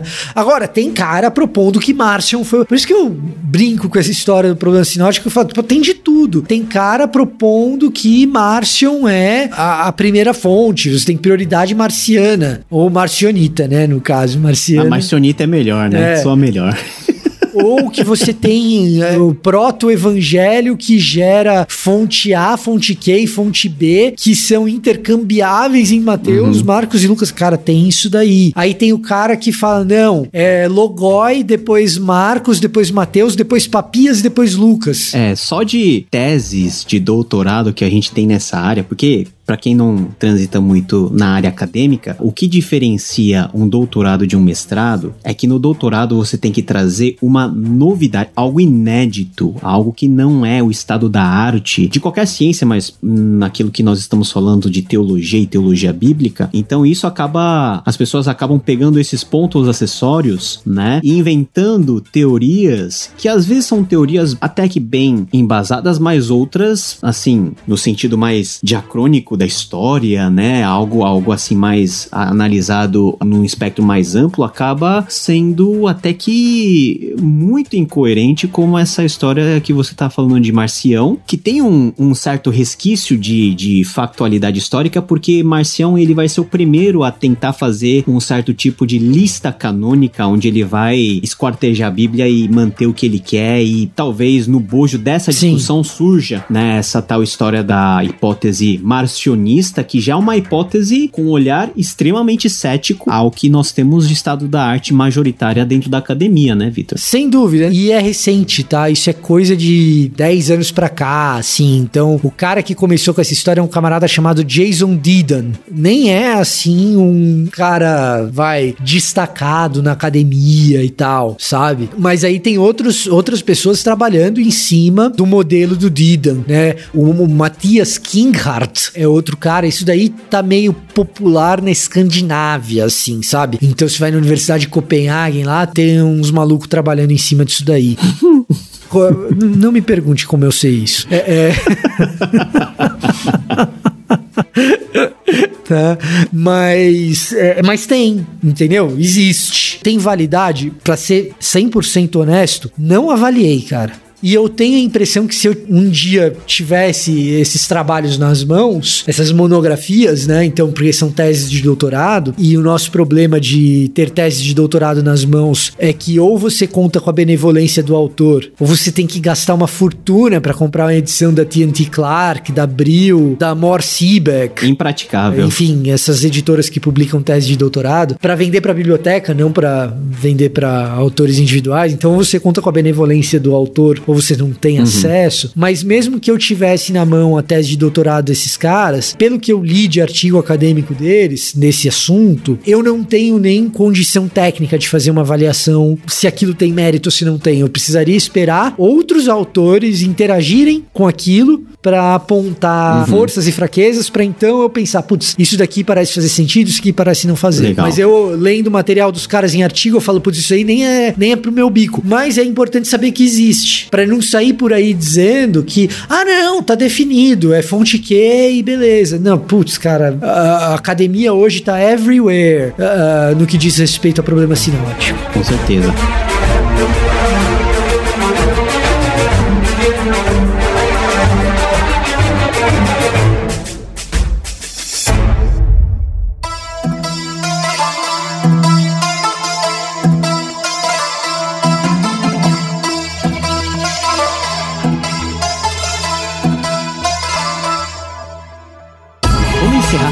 Duas perguntinhas, até porque a nossa filosofia é não virar o dia fazendo live, né? Porque a gente tem que dormir, porque amanhã a gente trabalha. Eu vou pegar uma pergunta enviada pelo Giolê, que é o seguinte: a questão dos sinóticos torna-se um problema a ser resolvido com o avanço dos liberais ou desde o princípio a igreja se preocupava com as fontes? Pergunta muito interessante, hein? E boa, pergunta boa, inclusive do jeito que tá formulada. Porque assim, é, esse é o tipo de pergunta que não é que ele chegou perto do cheiro cheiro, ele sentiu o cheiro e formulou direitinho. Porque assim, desde o princípio a igreja estava preocupada com as diferenças nos materiais. O Diatessaron é um testemunho disso. O trabalho de Tassiano vai nessa direção, né? Putz, que ano que é o Diatessaron, o, o Paulo? É ano 200 e pouco? É, eu não lembro de cabeça. Enquanto você fala, eu vou consultar as minhas fontes aqui e te falo. É. Dá uma olhadinha, porque assim, o Diatessaron nem é a primeira preocupação na história da igreja em relação à diferença de relatos que a gente observa nos sinóticos. Mas é a elaboração mais sofisticada do começo da igreja. Mas é bem no começo, tá? Diatessaron é um documento bem antigo. É, segundo século. Segundo século, é antes do que eu falei então, é cento e alguma coisa. É, Tassiana de 120 a 180. Pô, é super antigo o negócio. É. Então essa preocupação, ela existe. Agora, preocupação específica com as fontes, ela surge com Spinoza, tá? Então, não é com os liberais, Spinoza é anterior ao liberalismo alemão. Então, dizer que surge com o avanço dos liberais não seria preciso do ponto de vista cronológico, tá? Mas ela surge surge no bojo das perspectivas mais críticas do texto bíblico, sim, tá? Se o nosso amigo alemão tivesse aqui, se o Alex Stahlhofer tivesse aqui, ele diria que esse é o tipo de preocupação que a neologia já teria algum tipo de preocupação e tal, né? Já teria algum tipo de investigação nesse sentido. Mas é isso daí surge com Spinoza, ou seja, é anterior ao liberalismo alemão. Aquelas figurinhas. Quando a gente está falando de liberalismo, na exegese, não na teologia, gente. Na teologia, a gente está falando do Ritchell, começa com Ritchell, né?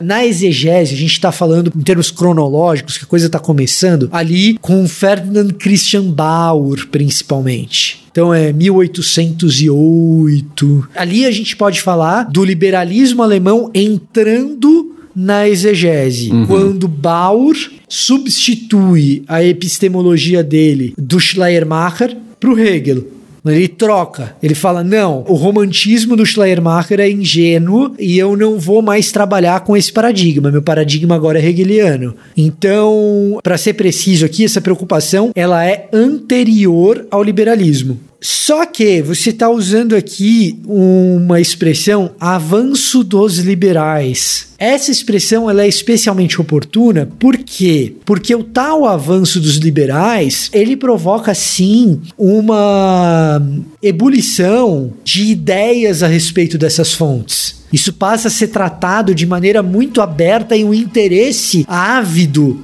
por tratar dessas fontes começa a aparecer ali, com esse avanço liberal. Agora, a gente precisa também demarcar uma outra coisa. Este papo de fontes do problema sinótico, quando ele avança no século XX, ele deixa de ser um interesse liberal ou um interesse do, da galera do método histórico crítico para ser uma coisa de interesse mais da galera evangelical. Por quê? Porque a galera do método histórico crítico, conforme o século XX vai avançando, vai migrando da história do problema sinótico para questões como a crítica da forma, principalmente a crítica da forma, como a crítica da forma nos informa a respeito do Jesus histórico, a eclosão do Jesus Seminar. Esse assunto das fontes do problema sinótico é muito árido para quem está querendo fazer teologia e os liberais estão querendo fazer isso. E aí quando o liberalismo alemão ele cai, isso é uma outra parada importante, quando o liberalismo alemão ele cai na exegese, lá na década de 40, na década de 50, o que que acontece? Os herdeiros do liberalismo, eles dão uma banana pro Hegel, eles falam, Bauer, você nos conduziu a um quarto escuro, cheio de penumbra e horrível, com cheiro de sangue que eu sei que tem gente morta, mas eu não sei quem tá morto, né? É, aí eu até fiquei sozinho aqui. Quando a gente chega ali na década de 40 e 50, os caras tão bravos com isso, e os herdeiros do liberalismo, eles chegam e falam assim, Bauer, não devia jamais ter trocado Schleiermacher por Hegel. Vamos voltar para o Schleiermacher. Vamos apelar para o Soren Kierkegaard. Quando isso acontece, o senhor Rudolf Bultmann ele vai falar um negócio assim importante para a gente entender esse lance dessas fontes todas. Ele vai falar assim, mais ou menos, tá? O evento histórico, ele é inalcançável. Então eu não vou perder tempo imaginando o evento histórico, bolando hipótese para falar da fonte X, da fonte Y, da fonte não sei das quantas. O que importa é o sentido do que está escrito. O jeito bultmanniano de falar da ressurreição, por exemplo. O liberal clássico alemão, hegeliano, ele vai procurar evidências históricas para falar a respeito da ressurreição, ou evidências científicas. E ele vai falar assim: pô, biologicamente a ressurreição é impossível, então ela não aconteceu. Simples assim. O liberal alemão, liberal típico, hegeliano, ele vai trabalhar com esse tipo de epistemologia. O Bultmann não. O Bultmann vai falar assim: a ressurreição aconteceu mesmo? Não importa. Importa para nós sabermos o que, que ela significou para a cristandade. Então, o que, que acaba acontecendo? A partir da década de 50, 60, 70, a turma que é herdeira do liberalismo vai se desinteressar por esses assuntos muito historiográficos, de saber precisamente como as coisas aconteceram, porque o Bultmann vai exercer uma influência monumental. Até a chegada de dois alunos do Bultmann que vão quebrar esse paradigma, vão dizer: não, alguma coisa da história a gente consegue saber que são o Ginter Borkham e o Ernest Käsman. Tá? A chegada do Ginter Borkham e do Ernest Käsman ressuscitam na herança dos liberais algum interesse por historiografia, por recompor as coisas historicamente, mas não aquele interesse ávido daqueles liberais do século XIX e do começo do século XX, do Bauer, do Ferdinand Weber, do William Wrede. Aliás, o alemão deve estar tá terrível comigo falando Ferdinand Weber, né? Do Ferdinand Weber, né? Do William Wrede, do Billerbeck, do Wilhelm Busset, desses caras aí. Então não tem essa preocupação. Se você vai para a Europa, você vai olhar esses herdeiros do liberalismo alemão, eles estão preocupados com teologia. Qual é o sentido das coisas? Você vai para Lausanne e você vai conversar com Daniel Marguerrat, por exemplo, ele está super interessado em história, mas não tanto em historiografia. Ele vai querer saber qual era o sentido dos caras afirmarem o que afirmavam. Se pega a introdução ao Novo Testamento do Maguirá e a parte que ele dedica ao problema sinótico é meia dúzia de páginas, cinco páginas, seis páginas. Se você pegar a introdução ao Novo Testamento de um liberal do começo do século XX, você vai ter problema sinótico ocupando um, um capítulo inteiro, você entendeu? Então, essas diferenças elas vão acontecendo ao longo do século XX. Agora, tem um negócio interessante, que é a academia brasileira, né? A academia brasileira é sempre atrasada. Então, quando você pega a galera do método histórico crítico, que estuda isso a fundo, que faz exegese no Brasil, a galera é muito boa, mas super datada, que tá fazendo isso nos moldes do que se fazia é em academia é no, na década de 30, às vezes, sabe? é, é uma tristeza, né? Mas isso tem melhorado bastante, hein? Melhorou, melhorou, melhorou muito, melhorou muito.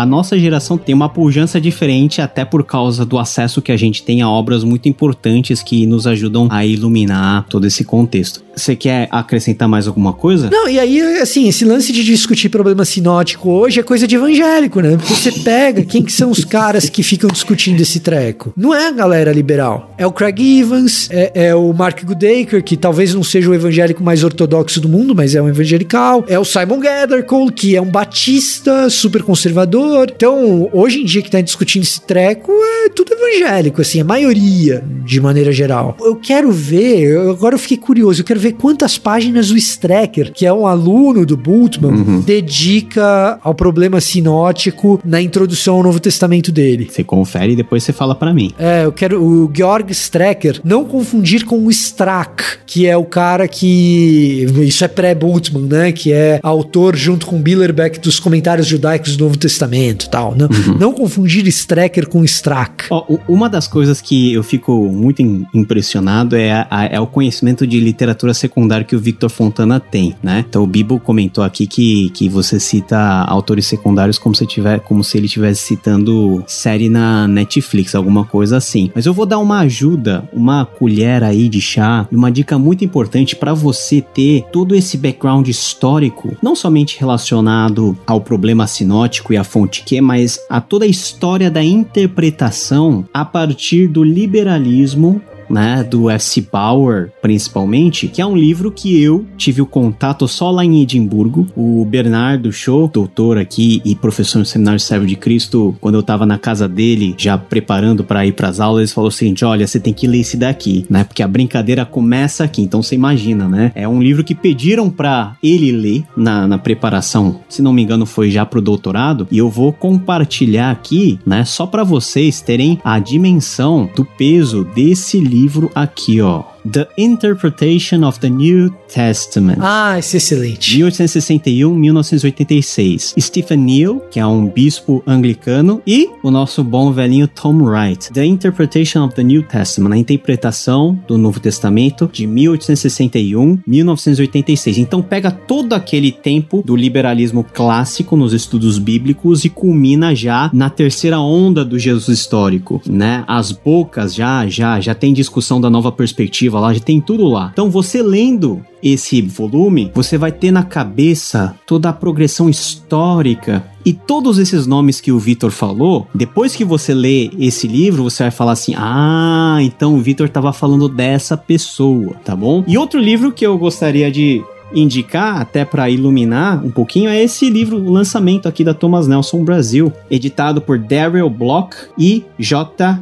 Ed Kosmozewski, alguma coisa assim. O Jesus Histórico, é uma coletânea ah, de artigos. É tem gente muito boa aqui, tem o, Michael Bird, o Craig Blumberg, né, o próprio Darrell Block, Craig Evans, que você citou, Larry Hurtado, Craig Kinner. É, tudo evangelical esses caras aí, Tudo né? evangelical. Então, vai fazer bem para sua espiritualidade aí, para sua teologia você ler isso daqui. É, se você lê inglês, tem um livrinho do Ben Witherington, que é outro evangelical. Livrinho, não é um livrinho não, é um livro relativamente extenso, que se chama The Jesus Quest. Então, a, a busca por Jesus seria uma tradução uhum. direta. Que é um mais ou menos da linha do Stephen Neal, mas especificamente considerando Jesus histórico. Esse livro do Stephen Neal tá na bibliografia do meu curso em Teologia Paulina 2 no seminário Jonathan Edwards, para quem está cursando a pós-graduação em Teologia do Novo Testamento lá no seminário Jonathan Edwards, que o Paulo também é docente lá, né? Meu colega de docência lá no Jonathan Edwards. Na disciplina de Teologia Paulina 2, esse livro do Stephen Neal consta na bibliografia, evidentemente na bibliografia complementar, eu não estou exigindo uhum. a leitura dele como bibliografia básica, por não estar traduzido para o português, eu estou sendo bonzinho nesse aspecto, porque quando eu fui fazer economia lá, os caras tacavam bibliografia básica em inglês mesmo e você que se vire, né? Mas na teologia a gente é mais bonzinho com o povo. A gente é mais gracioso. Exato, exato. Então tá na bibliografia complementar, não tá na bibliografia básica. Esse livro do Stephen Neal. Dois outros livros que vão mais ou menos nessa direção, que eu acho que fariam bem pro leitor e que talvez sejam até mais baratos. Eu não sei qual, qual tá o preço na, na Amazon, mas você consegue pelo Kindle. Um não é tanto sobre Jesus, mas é sobre Paulo. É um livro do Tom Wright que se chama Paul and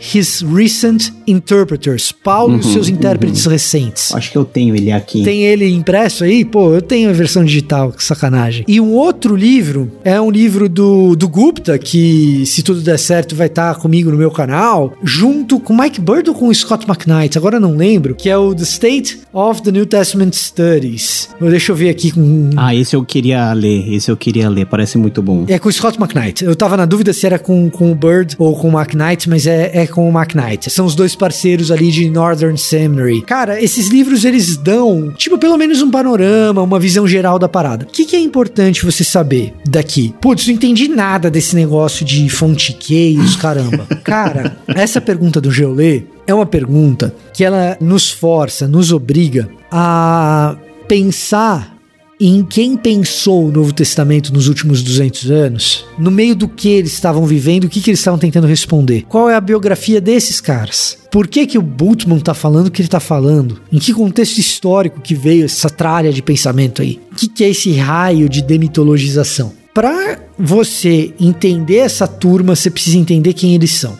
de onde eles vêm. Essas discussões elas são importantes elas fazem parte da nossa compreensão a respeito de quem é Jesus. Elas fazem parte do que é o Novo Testamento na academia hoje. Né? Ah, tem o capítulo dos Evangelhos no livro do Paulo. É, é uma bela introdução ao problema sinótico. O, o, o, Renan dizendo que eu sempre cito o Gupta. O Gupta é muito bom, gente. V faz o seguinte: vai no Google Scholar e digita o nome do cara. Você vai ver o tamanho da produção desse indiano doido. Vê a idade dele e a quantidade de entradas que aparecem quando você digita Nijay Gupta no Google Scholar. Não é que o Gupta tem um monte de livro bom, cara. A contribuição desse maluco pra academia em artigo acadêmico, não tem ninguém da idade dele que tem isso. E ele é crente. Ele é um maluco que toca piano na igreja. Você tá entendendo? De verdade, ele é um maluco que toca piano na igreja no domingo. Então é por isso que eu falo sempre dele. E, e que tem uma história de vida das bem bacanas também. Tem outra coisa aí que é isso. Então falo sempre do Gupta por causa disso. Sujeito amoroso, gente boa e é meu amigo. Então também falo por isso. Tá?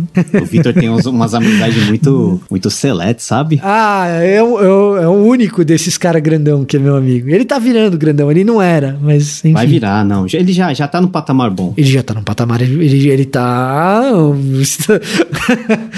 né? Mas. O que, que eu tô querendo dizer com essa história toda, gente? Quando você entra nessa, a tua visão a respeito do Novo Testamento, ela fica muito enriquecida. Você começa a, a entrar numa discussão de você falar assim, cara, agora eu tô sacando qual que era desse autor. Sabe quando você assistiu o teu primeiro vídeo de Bible Project e você falou, nossa, agora parece que eu entendo a Bíblia? É tipo isso de novo, depois que você já viu o Bible Project.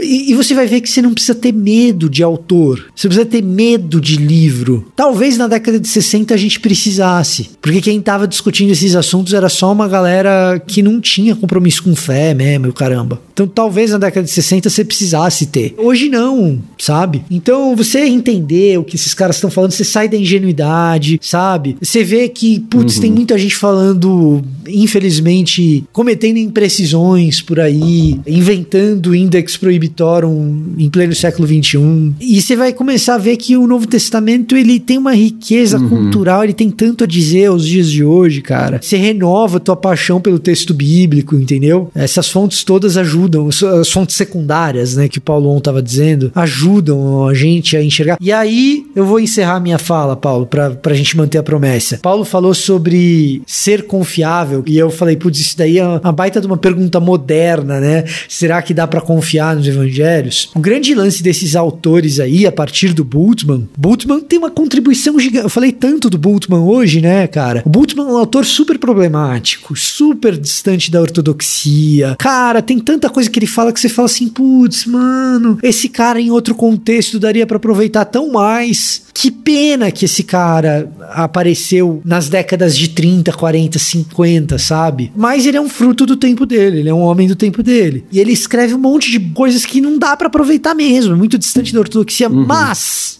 tem uma contribuição do Bultmann que é fenomenal para nós, do nosso tempo hoje. Tem uma, que é a seguinte: o texto bíblico importa a mensagem, o conteúdo do texto, a teologia do texto importa. O Bultmann ele traz isso e aí o que acontece? Quando a gente perguntava na modernidade se o texto era confiável, o que, que a gente estava perguntando? O que, que a gente estava querendo dizer? Será que o que a Bíblia está dizendo é verdade? Será que os fatos aconteceram mesmo? Será que o cânon ele tá certinho, não tinha que ter entrado nenhum outro livro lá? Será que a Bíblia é confiável? Será que o texto... Era isso que a gente queria dizer, essa pergunta que a gente estava fazendo e que a gente queria responder. A partir do Bultmann, e essa é a grande contribuição desse maluco, é o seguinte: quando eu pergunto se a Bíblia é confiável, o que eu estou querendo responder é: o conteúdo teológico do texto bíblico é confiável para responder às perguntas do nosso tempo? É confiável para consolar a mãe que perdeu o filho de Covid? O nosso amigo que tirou a própria vida? Desculpa, gente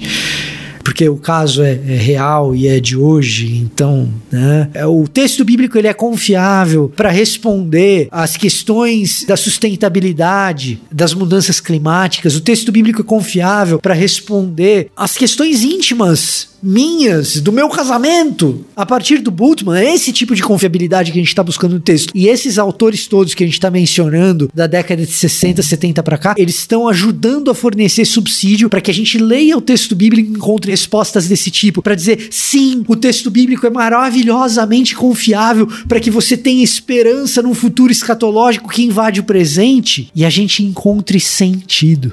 Um cara que traz uma resposta dessa não pode simplesmente ser jogado na latrina dos hereges, sabe? Um cara que traz uma contribuição desse tipo, não, você, não, você não pode simplesmente jogar esse cara na latrina dos hereges. Um cara tipo Ernest Kesman, aluno de Bultmann, quando ele escreve Jesus significa libertação, significa liberdade, não pode ser simplesmente jogado na latrina dos hereges. Você tira o que esse cara falou de ruim e pega o seguinte, pega aquilo que esse cara responde de confiável para um tempo sombrio que é um tempo de 3.500 mortes por dia. Você entendeu? Esses autores vão te ajudar a fazer isso. Walter Brugman vai te ajudar a fazer isso. Tom Wright vai te ajudar a fazer isso. Gupta vai te ajudar a fazer isso. Ben Witherington vai te ajudar a fazer isso. Essa literatura secundária, o Georg Strecker vai te ajudar a fazer isso em grande medida. O Scott McKnight vai te ajudar a fazer isso. Então, é, é, quando a gente menciona esses autores é por causa disso. É porque a gente está buscando incessantemente, dioturnamente, melhores respostas para o povo de Deus a partir desse texto riquíssimo que não cansa de se renovar renovar. Isso um aí. evangelho que invade a realidade, de um futuro escatológico que se faz presente por meio da igreja verdadeira e invisível de Jesus Cristo. Tem muita igreja falsa por aí. Não é diante do problema sinótico que a gente sabe se a teologia do cara traz respostas confiáveis, é diante de uma crise sanitária, de uma pandemia. Mas a pesquisa do problema sinótico vai ajudar a gente a chegar lá, entendeu?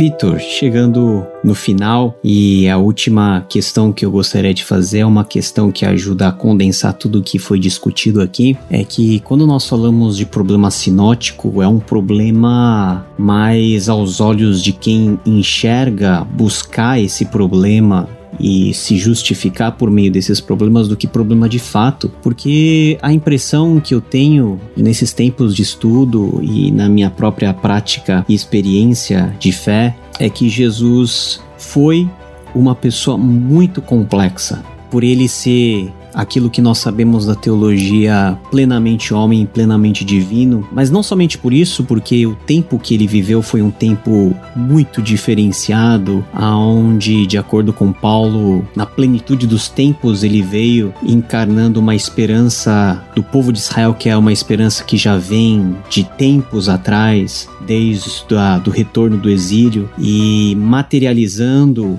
a expectativa de todo o povo carente do auxílio das elites governamentais que estavam passando por miséria e enxergaram em Jesus um rei que poderia suprir-lhes a fome e curar-lhes as doenças. E cada evangelista, ao meu ver, traz um olhar complexo desse Jesus que nasce de forma tão miraculosa num contexto tão conturbado e aquilo que eu desenvolvo no meu livro é que essa problemática, ela na verdade é a solucionástica, né? Emprestando aí do, do vocabulário futebolístico, porque ela nos localiza exatamente diante da grandeza desse Jesus que é incompreensível e que é supremo sobre todas as coisas, e que os evangelhos nos revelam apenas facetas desse caráter divino e fantástico, facetas essas que nos conduzem à redenção, mas ainda facetas essas que são difíceis de compreender, mesmo na sua parcialidade dentro da revelação que Deus fez para conosco.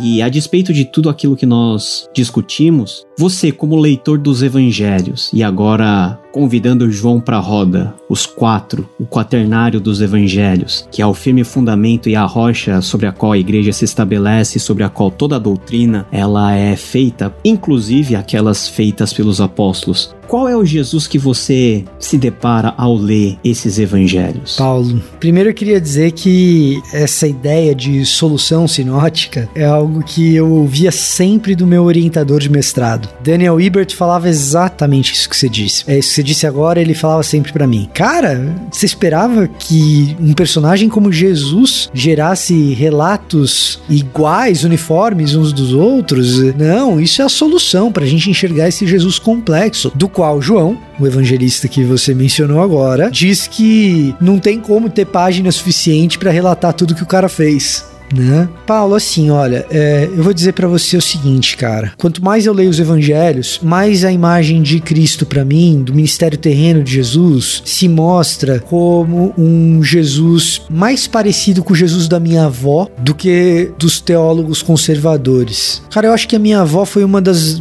leitoras simples e humildes do evangelho mais sábias que eu poderia ter conhecido. Que Jesus é esse, cara? Jesus é um homem gentil, é um homem amoroso, Jesus é um homem inclusivo, Jesus é um homem surpreendente. Minha avó não usaria esse termo, mas Jesus é um homem de plot twists. Impressionante como ele faz isso. Minha avó não conhecia plot twist, ela não tinha essa sofisticação. Minha avó aprendeu a ler lendo a Bíblia. É daquela geração de pessoas que foi evangelizada e alfabetizada pela igreja. Mas Jesus era um homem, teve um ministério. Quando eu falo era, né? Eu tô usando o imperfeito aqui para descrever o que foi o ministério terreno de Jesus. Um homem de surpresas, do tipo se interessar por Zaqueu, do tipo se interessar pela mulher pecadora que lavava os seus pés com os cabelos, do tipo que repreendia os seus próprios discípulos, Jesus foi certamente uma pessoa que estava disposto a incomodar e incomodar muito. Mas na mesma medida que incomodava, ele acolhia. Jesus abarca essa complexidade incomodando quem tem poder e acolhendo quem sempre foi incomodado. Jesus é sim um Jesus que dá preferência aos pobres. A opção preferencial pelos pobres está sim nos evangelhos.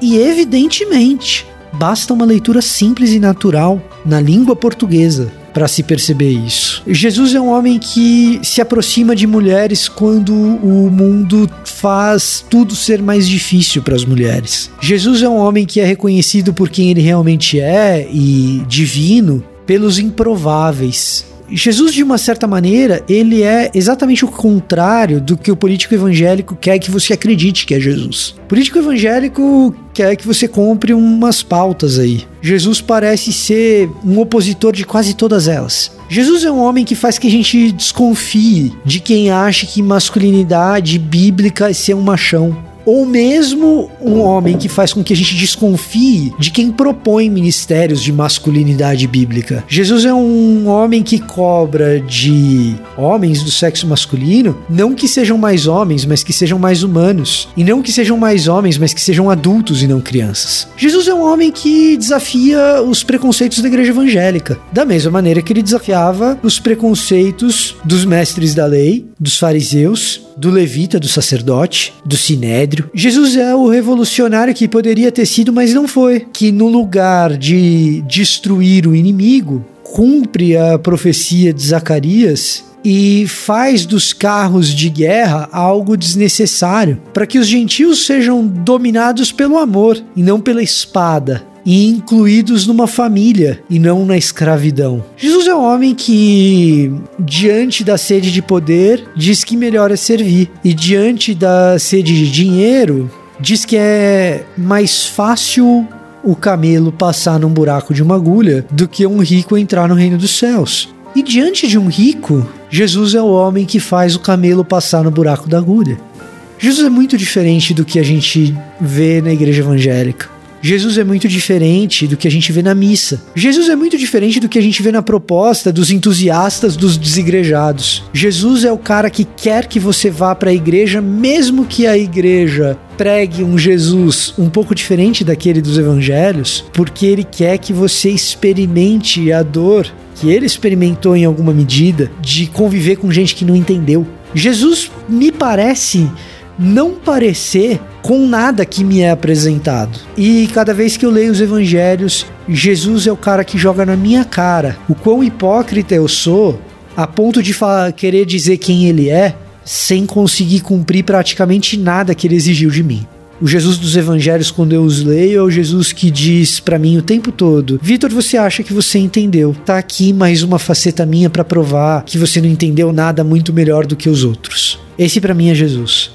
Até aqui, você esteve com o Victor Fontana. Muito obrigado pela sua presença, por esse papo tão rico que nós tivemos sobre um tema tão complicado, mas que sempre nos leva e nos eleva o nosso olhar para aquilo que realmente deve ser a nossa compreensão do Evangelho, que não é apenas discussão de ideias sobre quem é Jesus, mas nos leva a sermos como Ele, termos a nossa vida moldada por aquilo que Jesus, desde o começo, Ele nos disse e nos falou, lá em Marcos capítulo 1, versículo 15: O tempo está cumprido e o reino de Deus está próximo, arrependam-se e creiam no Evangelho. Amém. Obrigado, Vitor. Que Deus te abençoe. Nos vemos em um próximo episódio. Amém. Eu que agradeço pelo convite, Paulo. Sempre um prazer. Então, até a próxima, pessoal. Tenham todos um bom descanso e nos vemos em mais um episódio, ó. E antecipando, semana que vem nós vamos ter mais um episódio ao vivo do podcast Contexto falando sobre um tema que, ó, foi muito requisitado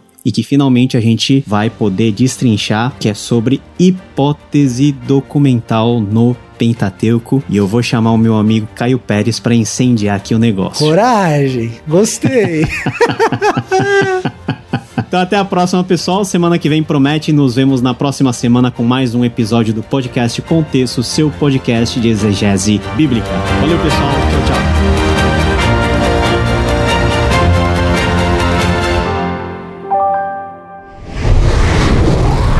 Cosmódromo Estúdio.